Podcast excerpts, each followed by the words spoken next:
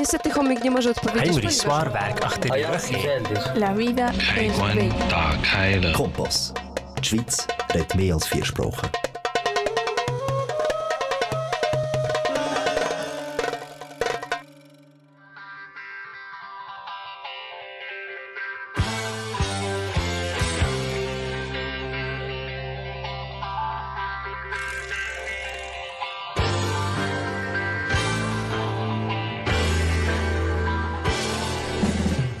Dragi slušalci, dobrodošli u radio emisiju Krug na srpskom jeziku. 60 minuta u krug razgovaramo o umetnosti, kulturnim dešavanjima, sportu i razonodi. Sa vama u krugu večeras Tanja Radojević, Jovan Arsenijević i Violeta Aleksić.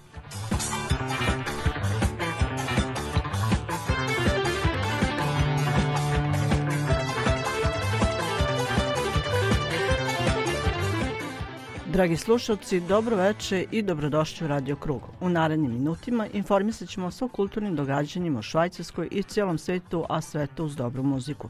Slušate nas na talasima kanala K. Program emitujemo na frekvencijama 94,9 MHz, područje Baden-Wettingen 92,2 MHz, područje Sofingen-Olten 103,4 MHz. Pratite nas i na internet stranici www.kanalk.ch kao i na našoj stranici www.radiokrug.ch. Naravno, pratite nas i na Facebook stranici Radio Krug. Iz kruga o krugu u krug. Uživajte!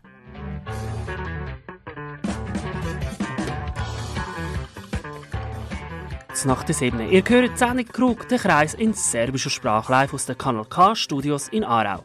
Während der restlichen 58 Minuten informieren wir Sie über die Kulturereignisse, Kulturleben in der Schweiz und aus der ganzen Welt mit interessanten und spannenden Berichten. Natürlich auch mit interessanten Gästen live im Studio oder live eingeschaltet, mit eingepackt mit ganz guter Musik. Ihr empfangt uns über UKW Aargauer Mittelland 94,9 MHz, Region Olten-Zofingen 103,4 MHz, Region Baden-Wettigen 92,2 MHz oder übers Internet www.kanalk.ch oder www.radiokrug.ch. Umsucht unsere Facebook-Seite unter Radio Krug. Sendung zusammengestellt für heute Abend. Violetta Aleksic, Danja Radojevic, aus Belgrad Nenad Boškovic, Miroslav Dinic, Ljiljana Crnic, Ivana Nikolic und mein Name ist Jovan Arsenjević. Kanal K, da bleibt mir dran. Dobro večer drugari, dobrodošli u emisiju Radio Krug. Evo nas opet sa vama u krugu dobrih vibracija. I večeras vam obećavamo dobar provod uz kanal K i vaš Radio Krug. U večerašnjem krugu prošetat ćemo kroz nedavno održane kulturne događaje, ali ćemo i predstaviti priče o umetnicima. Prijelog iz kulture nam šalje naš Dejan Grujić. Podarit ćemo sa vama aktualne vesti iz umetnosti, sporta i razonode, ali ćemo morati kao i u svim dosadašnjim emisijama dotaći i neizbežnu temu COVID-19. 60 minuta iz kruga o krugu u krug o umetnosti, sportu i razonodi za vas program pripremili Tanja Radojević, Jovan Arsenijević, Miroslav Dinić, Ljiljana Crnić, Dejan Grujić i Violeta Aleksić. Ostanite sa nama jer ste na pravom mestu. Dobroveče vam želi vaš Radio Krug.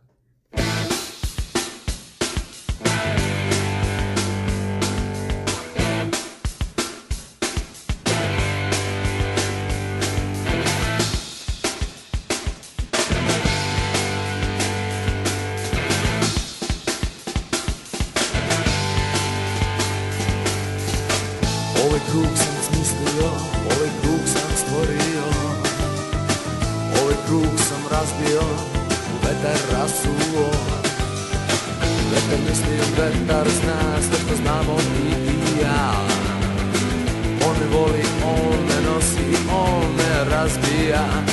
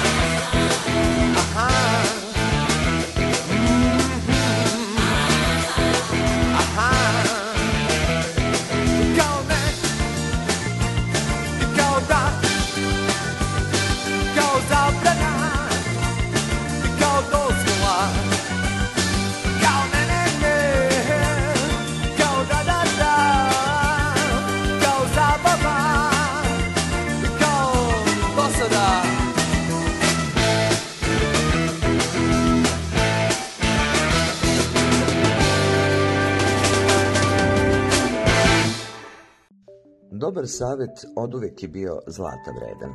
Dobar plan je temelj svakog posla.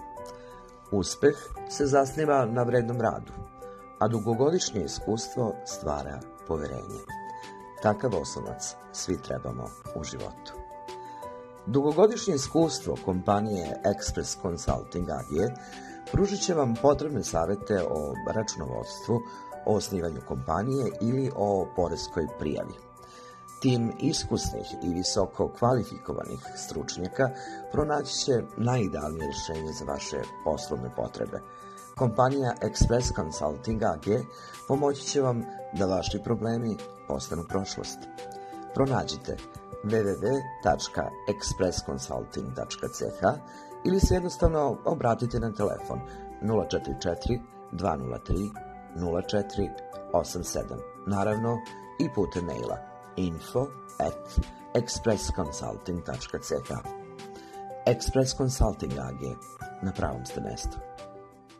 Gorane, potičete sa severa Crne Gore, mesta koje je iznedrilo brojne umetnike koji su oplemenili ovu planetu. Koliko je teška ta zaostavština za vas? Pa svakako da mi prija da dolazim iz mjesta koje je poznato po dobrim umjetnicima. Svakako mogu reći i sama činjenica završio na fakultetu likovnih umjetnosti smjer slikarstvo, da je također utiče na, na ovaj posao kojim se bavim, tako da i možda je to da kažemo istovremeno neki teret i neko breme, ali svakako je izazovno i produktivno što se tiče mog stvaralaštva. Svojevremeno ste 1999. godine kao student završne godine Fakulteta likovnih umetnosti počeli da izlažete i čini se da od tada niste prestali da to radite. Pa jeste, znači od te 1999. godine do sad sam imao negde oko 40 samostalnih izložbi, izlagao sam kako u zemlji, tako u inostranstvu, često izlažem i ovdje u Beogradu, u Srbiji, tako i u zemljama regiona, također često nekim salonima u, kako u zemlji, tako i okruženju. Ono što karakteriše moj rad je svakako taj izlagačka aktivnost. Pored tih samostalnih izložbi, bezbroj tih uh, kolektivnih izložbi, značajnih salona, bijenala, ovo je da kažem drugo značajno bijenali smotra u Beogradu na kojem se predstavljam. Prije ovoga bila je to Tesla fondacija 2017. u galeriji Progres i sada je ovo bijenali fantastike u, ovdje u Kolačevu zadržbine. A kad malo vratite sećanje, možete li da doživite ponovo taj trenutak kada ste osjetili motiv u sebi da vaše opredeljenje bude slikanje? Pa svakako to datira još od najranijih dana iz osnovne škole. Imao sam jednog sjajnog nastavnika koji me, da kažem, jednostavno ispratio da, da to bukvalno ne bude nešto što je slučajnost, nego da to bude moj budući izbor i nisam imao nikakvu dilemu da će to biti moje buduće zanimanje. Već sam rekao, završio sam fakultet likovnih umjetnosti, bio sam jedan od da, talentovanijih studenta, dobiti nagrade fakulteta likovnih umjetnosti, zatim brojnih značajnih, čak i državnog priznanja željenikom neka Crne Gore tako da je sve to, da kažem, uticalo da na neki način krunišem neku, tu neku svoju slikarsku karijeru. Jednom ste izjavili da u stvari vi slikate instinktivno, da onog trenutka kad se suočite sa belim platnom, vi svoje ideje počinjete da prenosite svoj rad baziram i na tom intuitivnom, odnosno spontanom. Desi se tokom slikanja recimo da, da, da sliku jednostavno nekad i, i okrenem, ako recimo ono vertikali da položim horizontalno i da onda tu otkrijem neke nove detalje, asocijacije i da me ono odvede u nekom drugom pravcu i na taj način stvaram, da kažemo, jedno slikarstvo koje je maksimalno slonjeno na to spontano, intuitivno, naravno na kraju ono racionalno određeno tim nekim završnim potezima, ali svakako da u sebi ima tog e, spontanog, naravno, pored tog gestualnog i drugog karakterističnog izraza. Koliko je Primorje uticalo na vas da, pošto ste promenili mesto boravka, možda promenite i svoj pogled na umetnost i teme kojima se bavite? Pa svakako da i podnelj utiče na umjetnika kako svjetlost, tako i priroda. E, naravno, moje slikarstvo bazirano na tom kontrastu, kao što ste dobro zapazili sjever i jug Crne Gore, znači definitivno toga ima u mom slikarstvu i kad je u pitanju motiv portreta, figure ili recimo pejzaž, znači jednostavno to je vidljivo na slikama. Vi se bavite i pedagoškim radom, e, zaposleni ste kao profesor likovne kulture u osnovnoj školi Kekec u Sotomoru. Postavlja se pitanje kako jedan akademski slikar može da pronađe zajednički jezik sa osnovcima, odnosno kako među njima može da prepozna eventualno nekog svog naslednika. Ono što me svakako raduje jeste da među učenicima ima izuzetno darovite djece i da je jedan dobar dio njih već završio likovnu akademiju i pored e, toga znači imamo i trenutno neke učenike koji su pisali srednje umjetničke škole, tako da znači ima tu jedan dobar dio tih učenika koji se odluči za buduće zanimanje, tako da smatram da sam na neki način donekle učinio pravo stvari da sam uticao na njih e, u tom pozitivnom pravcu. To je svakako, da kažem, za mene jedno iskustvo. Nekad možete i od djece naučiti neke stvari. Zašto? Zato što oni to pravi iskreno, spontano i dolaze do nekih rešenja koja su potpuno drugačija od nas starijih ljudi koji jednostavno previše koriste racije. Svako ko može da pristupi internetu, može da sazna o vama mnogo toga zanimljivog, između ostalog i da ste trenutno neko koji je u punoj stvaralačkoj snazi i ko je prešao granice Crne Gore do nekle i regiona. Koji su to neki novi vidici kojima težite? Pa ne znam, ono, kontinuitet u stvaranju je nešto što karakteriše moj rad. Tu se, znači, E, moje slike e, e, nižu kroz određene cikluse. Naravno, ovaj zadnji ciklus Lijepi put se nastaje u vrijeme ovog poznatog virusa, znači za taj period i gledat ću da se sljedećeg godine predstavimo u Beogradu sa tom izložbom. Sve to nekako utiče na samog čovjeka ovaj, da ono što je suština jeste da se ide naprijed kroz to što radite. Znači u tom svom radu da napredujete, a naravno sve ostalo će samo po sebi doći. Vidimo da živimo u jednom teškom vremenu gdje je teško nešto predvidjeti, ali svakako suština je, u, kao što sam već rekao, u samom radu, kontinuitetu radu. Ako je slikarstvo na pravom putu i vaš rad ako ide ka uzlaznoj putanji, onda jednostavno će se otvoriti prostor i vrijeme za realizaciju tih projekata i da će se to na neki način vidjeti pred publikom, likovnom kritikom. E, iz kruga za krug, znamo da je krug najsavršenija forma za vas, Goran Četković.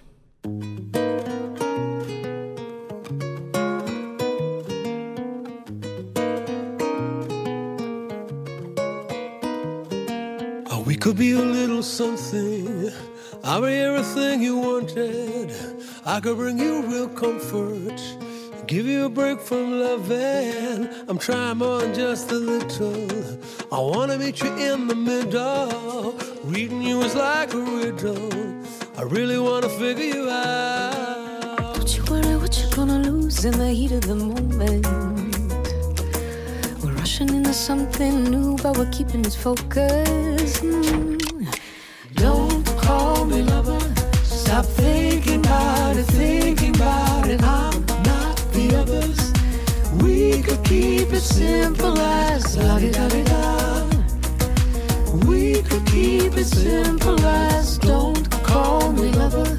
Stop thinking about it, thinking about it. We could be a little something. The melody you keep on humming. A feeling so sweet and subtle. The last piece to your puzzle. I know you're gonna feel like running.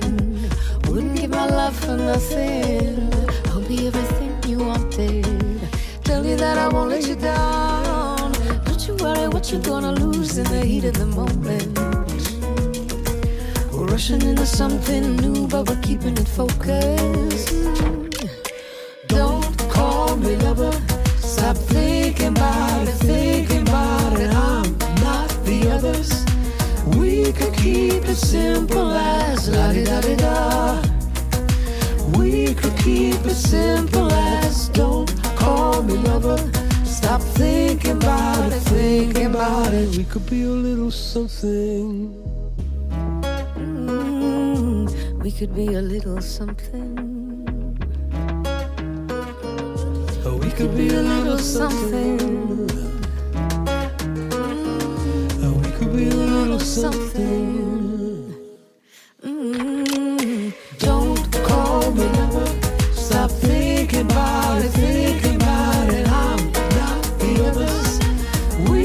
Keep it simple as la di da da. We could keep it simple as don't call me lover. Stop thinking about it, thinking about it. E, Branislave, predstavili ste svoj osmi roman Zidanje ambisa u Beogradu i kao što smo mogli da čujemo, sve je krenulo nekako od vaše želje da posjetite manastir Visoki Dečani. Kad rekao ste osmi roman, baš to osetih nekako starim, već, znači vreme mi je za neka sabrana dela, a ovaj, opet ne osjeća se tako starim. Ali, da, ovaj, Visoki Dečani, mesto na koje ću otići ko zna kada, ko uopšte odem, mesto na koje sada ne mogu da, da odem iz nekih razloga, ali uh, sama priča o visokim dečanima ne može da bude ni, ni loša, ni stara, ni ne znam kakve, jer to je jedan od najlepših manastira na svetu i, i makar ga samo opisivali, to će ispasti dobro.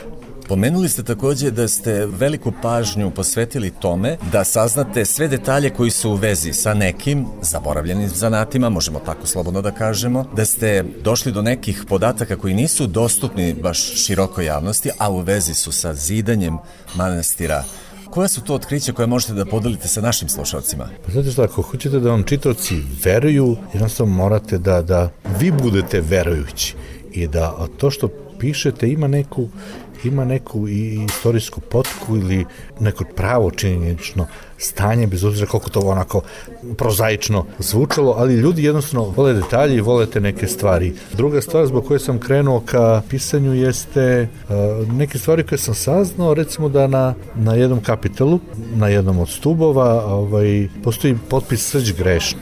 Ne zna se ko je to napisao, ne zna se zašto je napisao i mene je zaintrigiralo da otkrijem ko je taj srđ i ko je taj njegov greh zbog kog je ostavio zapis u vremenu. Tako da su to neke sve stvari, a znate kad krenete, ceo svemir se uroti da vam, da vam pomogne.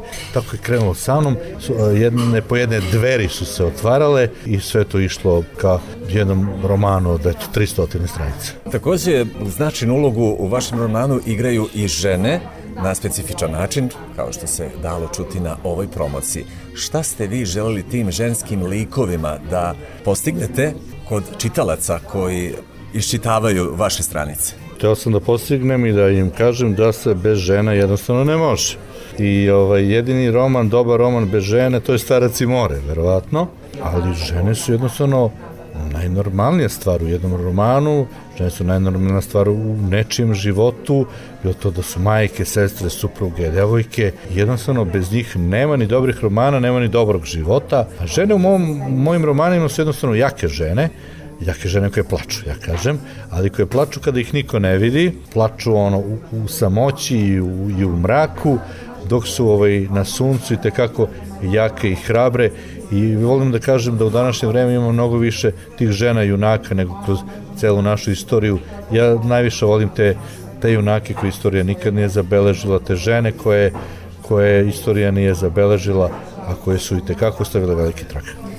I za sam kraj ovog razgovora, roman je izašao u proleće ove godine, e, suočio se sa svim izazovima koje je donela korona. Kakva su iskustva?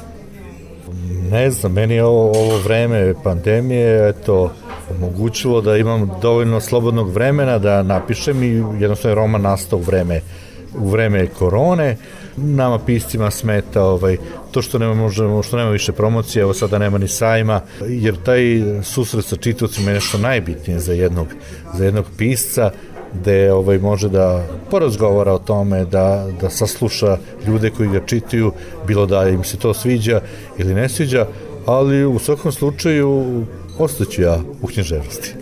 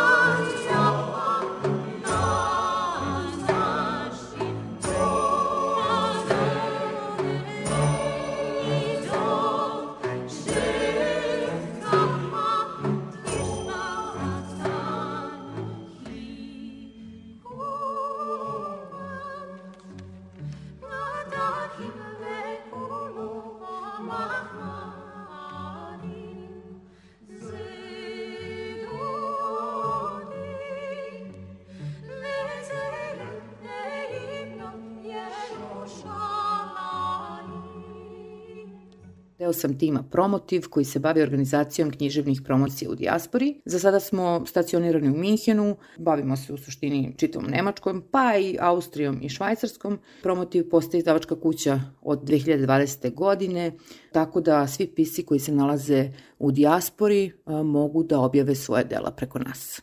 Znate, kad imate tu sreću da radite posao koji volite, uglavnom za to niste plaćeni. Tako i ja, ja sam ovaj, bila na klackalici ili da menjam posao ili da menjam zemlju.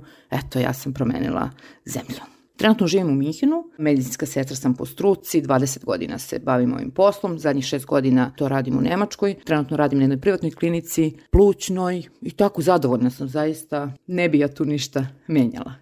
Bavljenje kulturom je po meni uslovni refleks, znate, svi imamo neku potrebu da se bavimo kulturom. Međutim, ja sada to sebi mogu da priuštim i vremenski, tako da sada ja mogu da, opet da tragam za pitanjima kako nastaje knjiga i šta se desi to u piscima da nas onako rečima leče. 2019. godine ja sam organizovala jedno udruženje koje se bavi promocijom književnih dela, kasnije je to preraslo u izdavačku kuću. Imamo veliku podršku naše zajednice, da kažem, i konzulata i raznih udruženja književnih koji se nalaze u Nemačkoj. Takođe imamo veliku podršku i jako dobru saradnju sa svim piscima sa celog Balkana. E sada pisci ili ljudi koji žele da se oprobaju pisanju, znači koji žive na teritoriji Nemačke, Austrije, Švajcarske, pa i švedske, što da ne, mogu da nam se obrate na promotiv.izdavaštvo.gmail.com ili da nas nađu na društvenim mrežama Promotiv, takođe na našem sajtu. Ja sam imala veliku sreću da sa svim piscima iz Srbije konkretno, najviše iz Srbije, imam jako lepu saradnju, puno ideja nam daju, dele sa nama svoje iskustva i u izdavaštvu i u pisanju i tako dalje. Tako da sledeće godine Promotiv će takođe imati jednu, ajde da kažemo poslovnicu koja će biti otvorena u Beogradu, ali o tom potom. Dalje je definitivno da se povežemo više sa Maticom, to jest da se povežemo konkretno više sa, sa Srbijom, da iako imamo podršku, ali da to zvaničimo, sajam knjiga u Beogradu i sajam knjiga u Frankfurtu takođe sledeće godine. Nadamo se, evo čekamo da se stvore uslovi.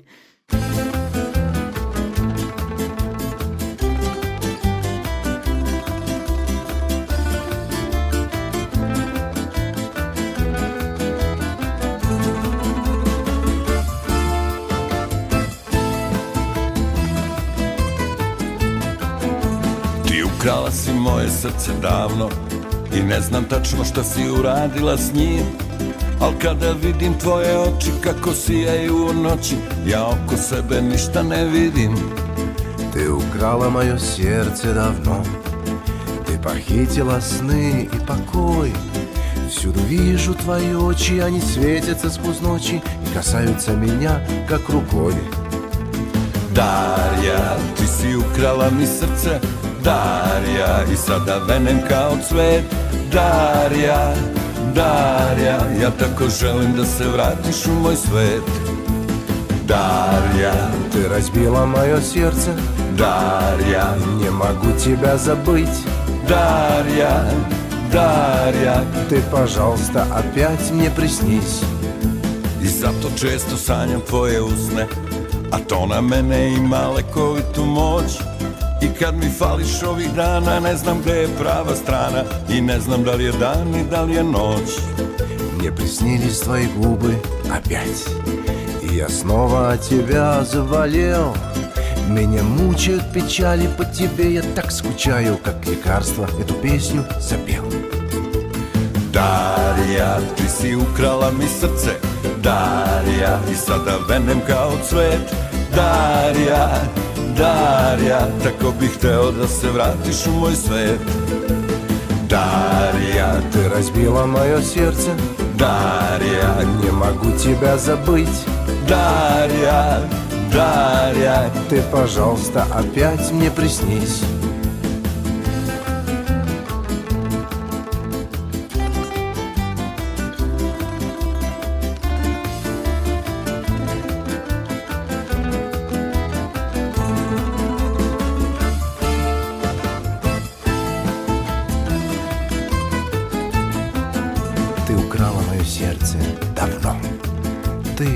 похитила сны и покой. Всюду вижу твои очи Они светятся сквозь ночи И касаются меня, как рукой. Darija, ti si ukrala mi srce Darija, i sada venem kao cvet Darija, Darija, ja samo želim da se vratiš u moj svet Darija, Ты разбила мое сердце. Darija, Не могу тебя забыть Darija, Darija Ты, пожалуйста, опять мне приснись Darija, ti si ukrala mi srce. Darija, i sada venem kao cvet Darija, Darija, ja tako želim da se vratiš u moj svet. Braco, izlažete u Hrvatskom kulturnom centru u Beogradu. Odakle nam stižete? E, Stižem iz Novih Kozaraca, to je jedno mesto kod Kikinde, iz Vojvodine. Tu su većinom doseljenici, kolonisti posle drugog svetskog rata, znači 46. godine, moji roditelji su tu došli i tu smo mi jednostavno rođeni, ta generacija posle 46. Ja sam 51. godište, nas tri brata ima, mi smo tu živeli i radili smo tu, završili škole, to vreme Jugoslavije tadašnje, mi smo jednostavno živeli i ja sam počeo tu da slikam, otkrio sam taj svoj talenat, gde se rezultiralo s ovim e, slikama ovde u Hrvatskom kulturnom centru, što je meni posebno drago da izlažem ovde u jednom divnom ambijentu u Beogradu. Ipak to je za mene i čast.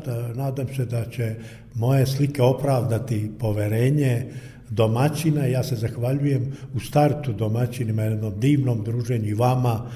Drago mi je da, da, je, da publika voli i da osjeća to i da se ta osjećanja prenose i da oni to prikupljaju. Jer znate kako u ovoj eri tehnologije, tehnologija je dobra i ona pomaže ljudima da se oslobode poslova, međutim, u, tehnologija u nekim momentima i ulazi u pore umetnosti gde ona jednostavno malo pravi od čoveka mašinu. Da bi umetnost tu mogla da spase, da ta svoja osjećanja, ljubavi, o, ostane u čoveku, a da uživaju su tim slikama, ne samo u slikama, nego u tom likovnom izrazu, nego i u filmskom, i u književnom, i poeziji, da ta umetnost ima za cilj, sad se te, tek to vidi, da jednostavno, da bude ovako što jednostavniji i razumljiviji, da jednostavno spase čovekovu dušu. Pomenuli ste da se u Novim Kozarcima rodila ta ideja, odnosno prepoznali ste ljubav prema umetnosti. Jel možete da se setite tog momenta, šta je uticalo na vas i motivisalo vas da krenete baš u slikarstvo? Ja uvek imam takav osjećaj da kažem da se velike stvari dešavaju slučaju. Međutim, kod mene, ja bar takav imam osjećaj, slučajno otkriti taj talent, da dođe ovaj moj brat iz Beograda, Kaže, otkud tebi taj osjećaj da ti to znaš da slikaš? Oni se čudili su, ja sam najmlađi kao brat. I oni su mene uvek gledali najmlađi, pa najrazmaženiji, za mene isto tako shvatali da su me ozbiljni. Kad su oni videli kakve ja slike slikam, on se čudio. E to je taj osjećaj kad ja ni sam nisam bio svestan. Uradim neke slike, jednostavno sam sebi sam se čudio, otkud mi taj osjećaj. Kako izgledala geneza tog vašeg slikarskog puta? Gde ste sve izlagali, gde ste sve bili? Kako su ljudi reagovali na vaše stvaralaštvo? Ja sam jedno vreme živeo u Kragujevcu. Mi iz sela smo odlazili u Beograd, e, Novi Sad, Kikindu, bliže gradove, ja sam otišao u Kragujevac, ja sam tamo, u Kozarcima sam otkrio taj talent, ono, i škole, ono, srednje škole dok smo išli. Međutim, tamo u Kragujevac, kad sam ošao tamo u druženju sa tim kragujevačkim slikarima, ja sam još više to pospešio i napravim tamo i prvu izložbu. Kragujevcu u zastavi sam radio, ja sam, kao model stolar. To je jedno interesantno umetničko isto zanimanje. Tu isto mi je pomoglo tog materijala, jer jako je skup materijal, ti ramovi, boje i to. A meni je, ja sam takav ekspresionista kao slikar, meni je trebalo dosta tog materijala. Bio sam 7-8 godina u Kragujevcu, vratio se u, u Kozarce, oženio se, supruga mi je bila pokojna Ilonka, ona je najviše doprinjela da ja posle to, ona me pratila, pomagala mi da jednostavno istraješ, jer, jer dođe jedna pozicija kad umetnik je, da li će otvoriti se, da li će duša otvoriti, ili će ostati onako ono da slika, ili ima i ta umetnička lestvica tog talenta. Sad, da li će se to otvoriti, ona mi je tu dosta pomogla, nažalost preminula mi je prošle godine, tako da sad mi baš, baš mi je sad malo ovako teško, ali život ide dalje i tako da. Mnogo vam hvala na ovom razgovoru. Za sam kraj imate li šta da poručite? Pozdravljam vas, Tanju, Violetu, vas iz kruga. Meni je drago što eto pratite to i treba što više tog duhovnog bogatstva. Materijalno treba ljudima, ali čini mi se da, da ljudi bi sve lakše prebolili kad bi malo duhovno bili bogatiji, kad bi malo više osjećali da, da videte tu lepotu života, da, da jednostavno da bi bili srećni. Treba da idu što više na književne večeri, izložbe. Uopšte umetnost je toliko lepa. Tek onda čovek kad, kad uđe u te tajne umetničkog tog sveta, on tek onda vidi koliko je život lep. Violeta Tanja, čuli ste našeg bracu, dakle, Radio Krug je na pravom tragu. Ne zaboravite, još uvek traje izložba u Hrvatskom kulturnom centru koju možete pogledati sa izuzetno lepim radovima našeg brace Asrića.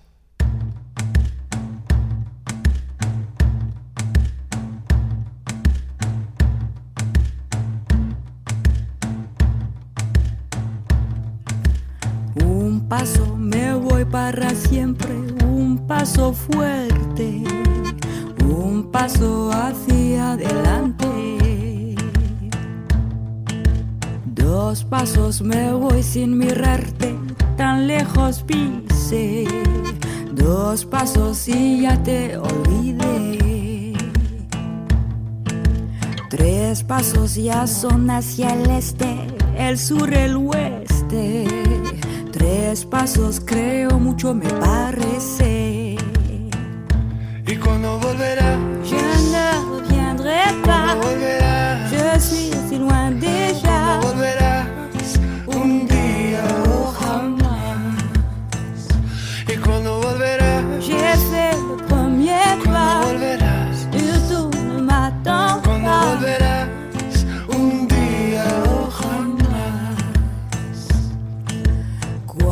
Cuatro pasos quiero acordarme, cuatro pasos ya sé.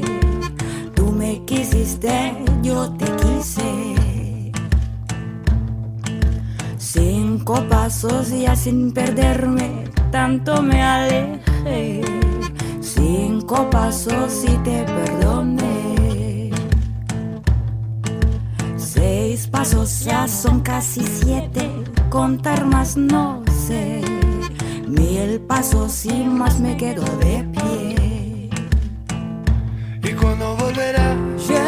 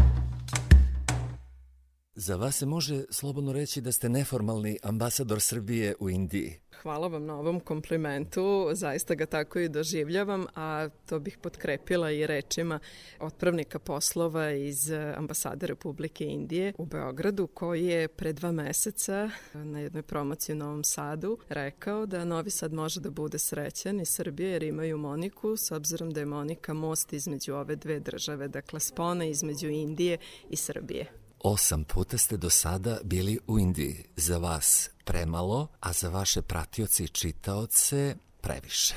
Tako je, ja e, kažem uvek bila sam samo osam puta ili tek osam puta sam bila u Indiji.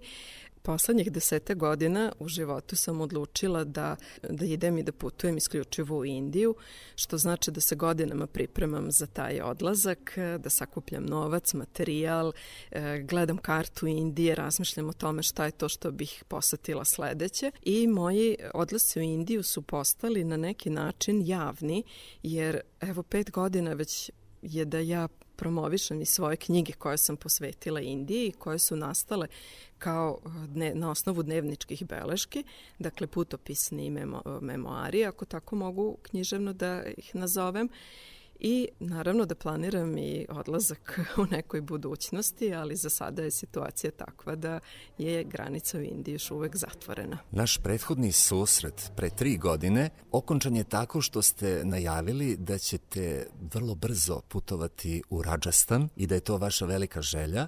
Otputovali ste septembra i novembra 2019. godine i tada ste se praktično pozdravili sa Indijom jer kao što znamo posle toga je e, nastupila ova pošast koja i dalje traje. Tako je, 2016. sam prvi put u životu bila u Rajastanu i taj moj kontakt sa Rajastanom je bio vrlo dirljiv i vrlo neuobičajen. Zapravo ja sam se izgubila u glavnom gradu Džajpura, ali izgubila u smislu da su jednostavno dva Čeha koja su sa mnom zajedno bila, su nestali. I u jednom deliću sekunde mi je bilo izuzetno strašno. Šta sad da radim, kude da idem, mobilni telefon nisam ponela, nisam znala ni ime hotela gde smo oceli, kude da idem i šta da radim. Samo kad sam malo razbistrila ovaj, svoje misli, svoj um ja sam jednostavno pronašla put do hotela i shvatila da je meni taj deo Džajpura blizak po nečemu. Ja to ni danas ne mogu da objasnim. Putujući dalje Rađastanom te 2016. godine pronašla sam jako puno ornamenata, jako puno detalja koji su ukazivali na nešto što ja koristim u svojoj umetnosti.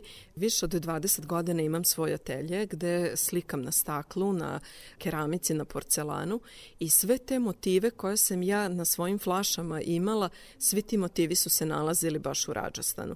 Rađastan je zaista drugačiji od ostalih indijskih država.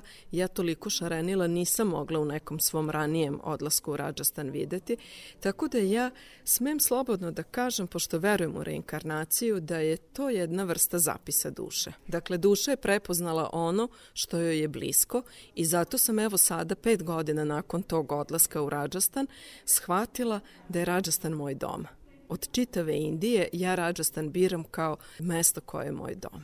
Vi ste pomenuli malo pre e, da je Rajasthan e, vrlo važan za istoriju i tradiciju pripadnika romske nacionalne zajednice u Srbiji. Vi ste susreli pretke naših Roma u Indiji. Kakva su vaša iskustva i šta ste tamo zapazili? Kod nas je lako prepoznati Rome na ulici e, zbog boje kože, a u Indiji nikad ne mogu da znam ko je Roma, ko nije, zato što apsolutno su isti. E sad, e, malo sam se upoznala sa kulturom Roma, znam da potiču iz Indije i da Rajasthan jeste jedna od mesta gde su uglavnom živali. Oni su zapravo tu bili oko Pakistana, bilo ih je malo i u Pendžabu i u Harijani. Mnogo više o tome kogod želi može da pročita u knjizi doktora Rajka Đurića Istorija Roma, gde zaista se vrlo podrobno opisuje svako mesto, kraljevina, prezimena koja su bila romska. E sad ja sam imala sreću pa sam posetila jedan romski tabor ili kako sam ja u svojoj knjizi to nazvala ciganski tabor, naravno ne u pogrdnom smislu, nego više kao jezička konstrukcija koja se kod nas više koristi. To su Romi koji nomadski žive i koje svaka četiri meseca menjaju svoje mesto prebivališta. Takva vrsta života zaista uh, je vrlo neobična. Oni su imali neke šatore gde je vrlo jednostavno bilo sve uređeno, napolju su kuvali, pripremali svoju hranu, dece su išla u školu, ja sam se baš pitala kako ta deca svaka tri ili četiri meseca menjaju ovaj, školu. Oni nisu čak ni kao dece iz diplomatije da svake dve ili tri godine se menja država, oni čak na kratko ovaj, menjaju.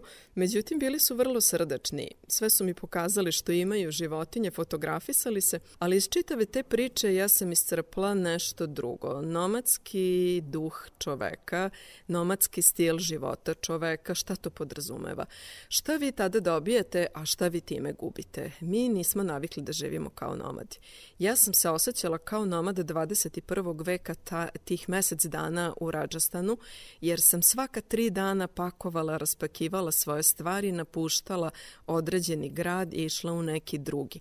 Tamo me dočekivalo nešto novo, nova avantura sa novim ljudima, nove građevine, novi e, načini života. Kada završim posetu idem dalje. Ono što sam tada imala je ogromna sloboda e, vi niste ograničeni boravkom na određenom mestu. Čime su vas Romi u Indiji poslužili sa svoje skromne trpeze za koju znam da ume da bude jako bogata i servirana u posudama koje su od prirodnih materijala. Ono što se koristi u tim ruralnim delovima Indije, Indijci e, preferiraju na tome da kuvaju u zemljanim posudama. Isto tako ognjište na kome se kuva gde se loži vatra je sazidano od blata i od opeke, znači opet prirodni materijal. Lože se suvarci, drva i koriste se, na primjer, drvene kašike da se meša i jedu prstima. Ne, nema escega, nema pribora za jelo, to je ono što nas razlikuje kulturološki od ovaj, Indije. Zašto je krava sveta životinja u Rađastanu i u celoj Indiji? To je pitanje koje nekako svako postavi sebi kad za asocijaciju ima milijardu i 300 miliona stanovnika bogatu zemlju. Krava je iz e, više razloga sveta životinja. Proučavajući njenu svetost, da tako kažem, došla sam do podataka da se u Manuovom zakoniku, koji je pandan recimo našem Dušanovom zakoniku, nalazi podatak da onaj ko ubije kravu može da odgovara čak i nekom robijom. Dakle, kravu je zabranjeno ubiti. Drugu, u vedama se spominje svetost krave. Najranija nalazišta Mohenđo, Daro i Harapa su imali, koje se trenutno nalaze, znači ta civilizacija iz doline Inda. E, tamo su pronađeni pečati od terakote na kome je bila krava kao simbol. Krišna, osmi avatar boga Višnua, se u svom zemaljskom životu igrao sa kravama. Kravu je opisao i Gandhi, već kad je ona usvojena za svetu životinju. Krava je u stvari hraniteljica porodice u ekonomskom smislu, a u jednom spiritualnom i duhovnom smislu krava je e, stavljena na pijedastal zajedno sa ženom prema kojoj indici imaju jako veliki respekt, znači žena kao majka i krava kao majka se izuzetno poštuju. Krava daje mleko, mleko znamo za šta sve može da se koristi, daje graševinu od koje se takođe nešto može. Kravlja dlaka, kravlja balega i kravlja mokraća. U vedama je napisano za šta sve može da se koristi kao vrsta dezinficijensa. Dakle, krava ima različite produkte koje daje, koji se u tom smislu smatraju kao pokloni čovečanstvu. E sad, mnogi e, zapadnjaci su hteli da svetost krave opravdaju za mnogoljudnu Indiju pitanjem siromaštva da jedna krava prehranjuje porodicu, jer znamo da krava nosi 9 meseci tele, kao i žena, i tri godine brine o tom teletu, znači dok brine o teletu, period je laktacije, ima mleka, može da hrani čitavu porodicu. Međutim, mnogo više je od toga. Krava je simbol nasilja, takođe i krava slobodno šeta ulicama Indije, a šeta iz tog razloga da onog trenutka kada završi svoju biološku funkciju u određenoj porodici, kada ne može više da donosi, da bude steona, da donosi telad, oni je puste da slobodno šeta ulicama Indije, znači ne ubijaju krave, kao što se kod nas krave na farmama završavaju svoje živote i tako krave u Indiji dožive 35 25 godina. Prema njima e, se ukazuje poštovanje, niko ih ne, ne tuče, ne vija. Možete kravu zateći u radnji, u, u shopping centru, e, kako spava na obali reke ili leži na sredini puta. Ukoliko se desi da se krava teli na, sred, na raskrsnici, zaustavlja se saobraćaj dok ne završi teljenje, niko ne sme da uznemirava kravu. Napisali ste i objavili knjigu Put u Rađastan. Ako bih vas zamolio da u kratkim crtama opišete koji su to akcenti koje ste vi istakli u ovoj knjizi, šta biste želeli da čitaoci vaše knjige upamte? Ono što bih želela to je prvo da osete moju ljubav prema Indiji, jer smatram da će ih možda ta ljubav, ne mogu reći naterati, ali možda će ih usmeriti ka Indiji, a već kad budu krenuli ka Indiji, tada mislim da je jedno veliko carstvo, jedna civilizacija otvorena. Ono što je moja želja e, jeste da čitaoci krenu možda na put samospoznaje. Možda vam sad ovo čudno zvuči, ja sam išla e, da putujem po Rađastanu, nisam išla na hodočašće, ali sam ja putujući Rađastanu nam jako mnogo stvari između redova saznala i moje knjige, smem da kažem i u množini, pošto i prva knjiga e, poziva put, e, putnike, odnosno čitalačku publiku na čarobni put samospoznaje. Pre nego što krenu na čarobni put upoznavanja Rađastana, pozivam e, čitaoce na čarobni put samospoznaje. E, susretali ste se sa ljudima koji kao i mi nemaju mnogo, ali to malo što imaju ipak dele.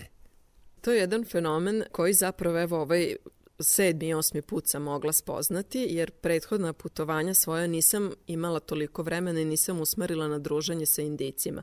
I uvijek si me u Srbiji pitali kako indici žive, šta se dešava u Indiji, kako ovo, kako ono, ja nisam mogla da im kažem jer nisam sa njima imala kontakt. Ovaj odlazak u sobstvenoj režiji, kada sam apsolutno sama putovala, dao mi je kao mogućnost da mogu da razgovaram sa ljudima na ulici. Ja sam vrlo otvorena i verujem ljudima i oni su prepoznali tu moju e, ljubav prema Indiji i videli su sa koliko žara i sa koliko zanesenosti hodam kroz njihov rađastan. I tada sam došla u situaciju da su me pozvali na večere, da su me pozvali da me upoznaju sa svojim roditeljima, da me ponude čajem, da ručam kod njih i imam jednu zanimljivu priču sa dečkom koga sam upoznala u biblioteci koji mi je pokazivao Rađastan, u stvari Džajpur i kad sam sledeći put u toku te 2019. godine otišla u posetu Rađastanu, tada sam odnala jedan mali skroman poklon iz Srbije, između ostalog skupila sam svega 100 grama čokolade, računajući da će se ta čokolada na visokoj temperaturi rastopiti kada mu budem uručila da će biti već rastopljena. Mene je iznenadilo da veče pre nego što je on mene pozvao na večeru, ja sam mu to poklonila i sledeći dan kada sam otišla kod njega na večeru,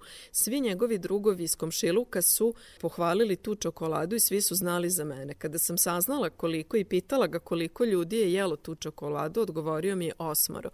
Ja sam bila iznenađena činjenicom da je on podelio tih 100 grama čokolade sa svojim drugovima i da jednostavno nije sam pojeo. Na moje pitanje za prepašćenje i pomalo čak i stid, devaki, e, kako to da se ti sa osam ljudi podelio, on mi je odgovorio, pa zar si mislila da ću pojesti sam tu čokoladu? Kaže, nikada mi ne bi palo na pamet da je sam pojedem, uvek bih našao nekog sa kim ću da je podelim.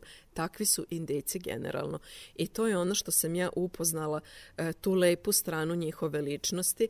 Ja sam bila u trošnim šatorima na četiri stuba ovaj je bio šator razapet unutra, petoro dece, dva vojnička kreveta i jedna žena koja im sprema najjednostavnije čapati, ali su me pozvali na, na čaj. To je velika stvar ljudi koji žive u šatoru ne mogu da opišem koliko to našim očima siromašno izgleda, ali koliko im je velika duša bila i koliko su bili srećni da je njima jedan stranac bio u kući.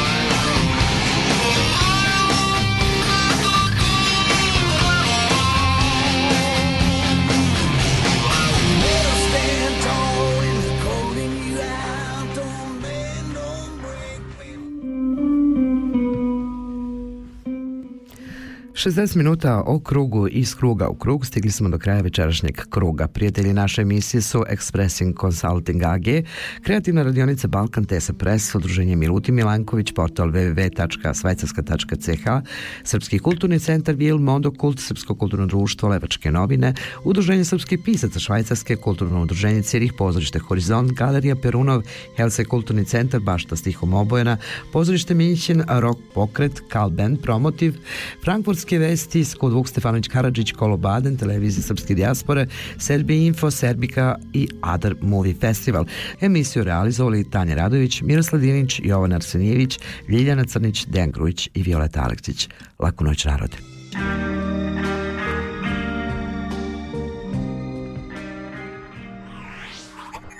Kanal K. Richtig gutes Radio.